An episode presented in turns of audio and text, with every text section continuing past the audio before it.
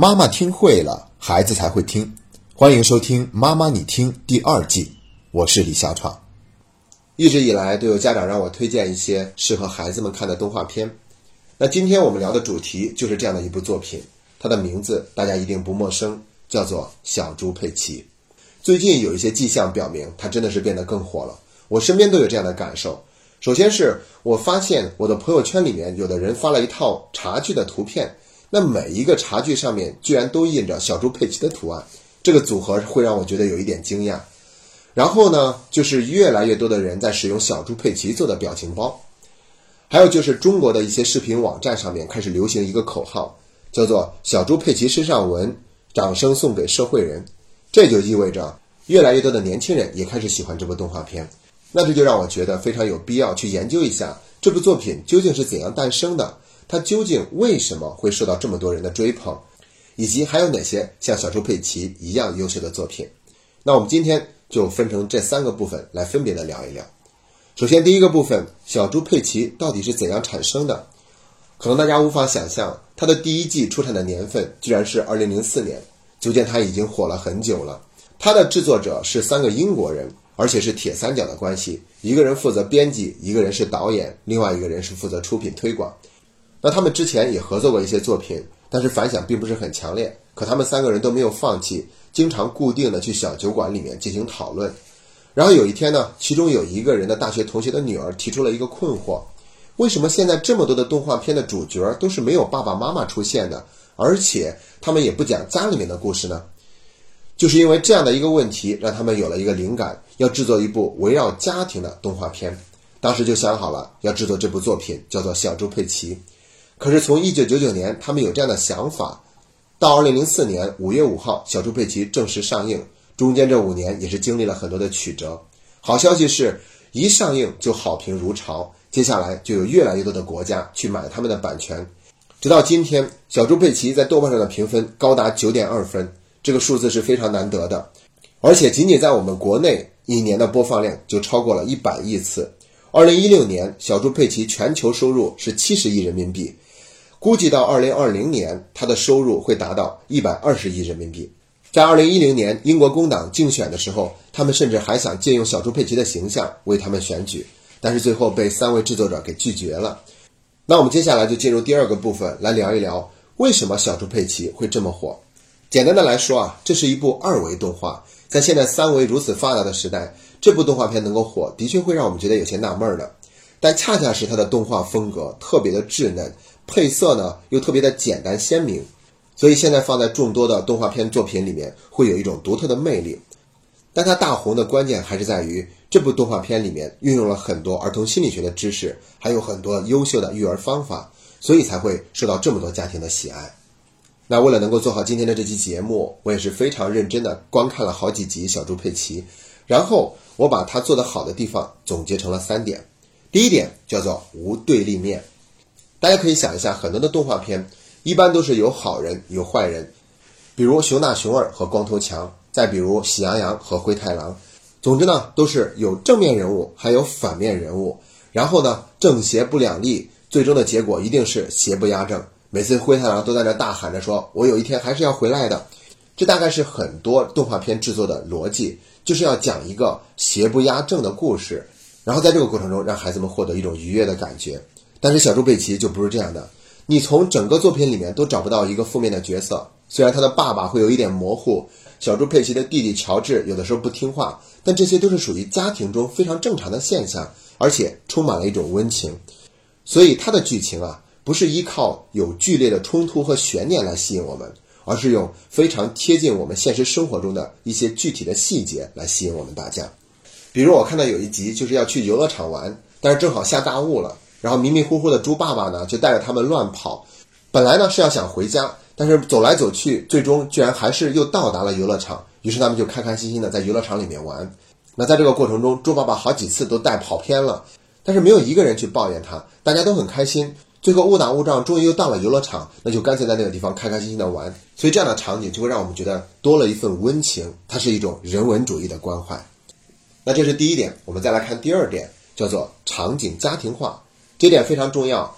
那我们前面已经讲过了，这部作品之所以有这样的一个创意出现，就是因为有一个小孩子在问：为什么有那么多的动画片主角都是没有爸爸妈妈的，而且也没有讲家里面的故事？所以三位作者才萌生了这样一个念头。在整个小猪佩奇的这个作品里面，每天都是围绕着家庭的生活去过的，不管是堵车，还是看牙医，还是感冒，又或者是跟爷爷奶奶一块玩，那这些场景就是完全贴近我们的现实生活。所以对孩子们而言呢，影片里面发生的事情对他们来说具有很好的学习的意义。要知道，对于小孩子来说，他们最重要的学习途径就是模仿。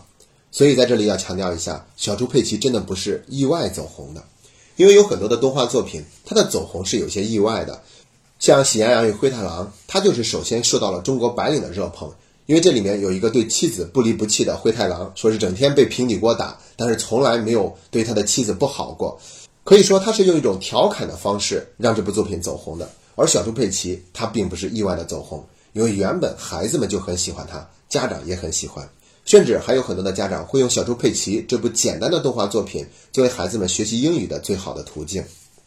另外呀，还想多说一句，那就是现在有越来越多的动画作品已经不是拍给孩子们看了。在这一点上，日本的动画片趋势非常的明显。像去年在中国上映的电影《你的名字》，它讲的就是完全成年人的故事。包括我们小的时候喜欢看的《灌篮高手》，它也是初中生、高中生才喜欢看的。像宫崎骏的作品也是特别的优秀，可是孩子们未必喜欢，也未必能够看得懂。还有一部特别出名的《蜡笔小新》，它的确是一部制作精良的作品。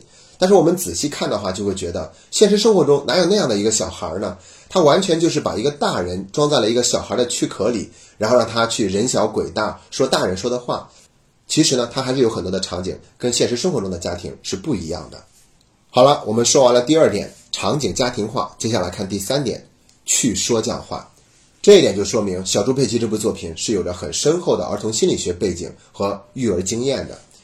那我们可以举几个例子，他所做的就是真实的呈现家庭中的问题，但是用一种更加合理的方式去解决。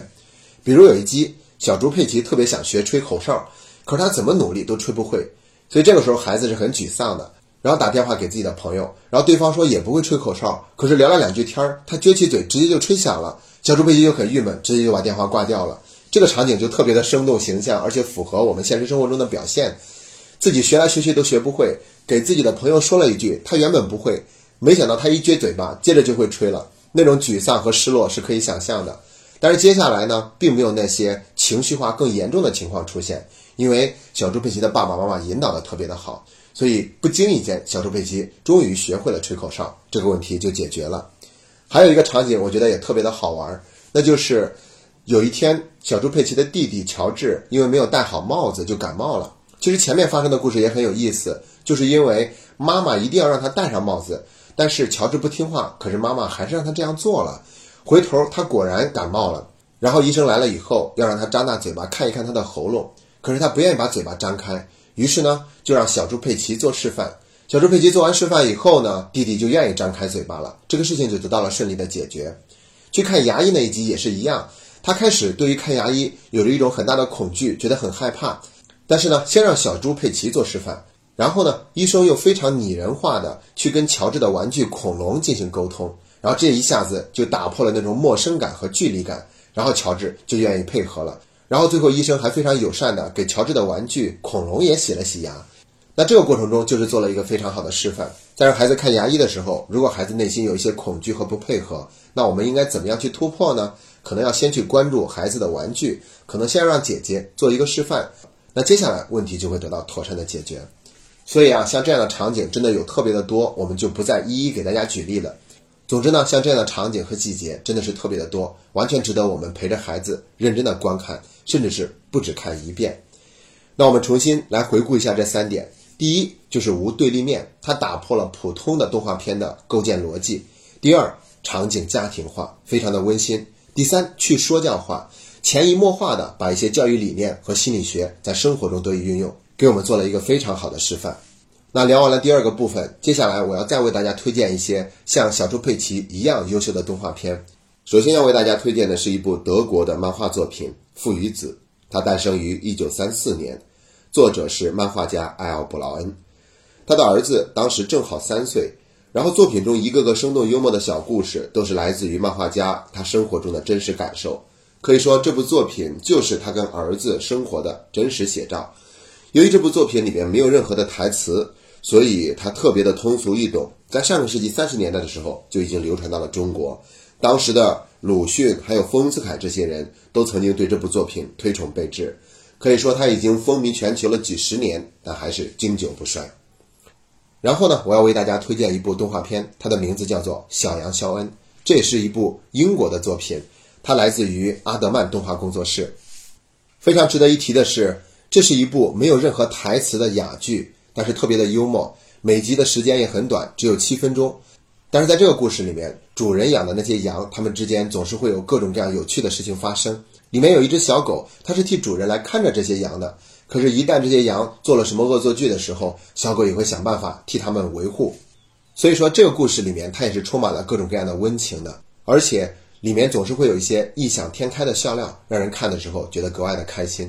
那这部作品也可以推荐给大家，跟孩子一起观看。如果从教育意义上来说，小羊肖恩的确没有像小猪佩奇做的那么好。但正好，我想跟大家说的是，千万不要抱着太刻意的去教育孩子的目的去看动画片，去看小猪佩奇或者其他任何一部作品，因为哪怕像小猪佩奇这样优秀的作品，我们也不能仅仅把它用来去教育孩子，因为一旦我们刻意了的话，那么所做的努力都会变得徒劳，甚至会适得其反。所以，看动画片最重要的不是让孩子受到了什么样的教育，而是我们能够陪着孩子一起看，并在这个过程中收获了很多的开心。也许。仅仅是因为我们陪着孩子一起看了，这要比从动画片学到的教育对孩子而言更加的多。就像有一句话说的那样，爱比教育重要一万倍。那我们今天就用这句话来作为今天节目的结束。谢谢大家。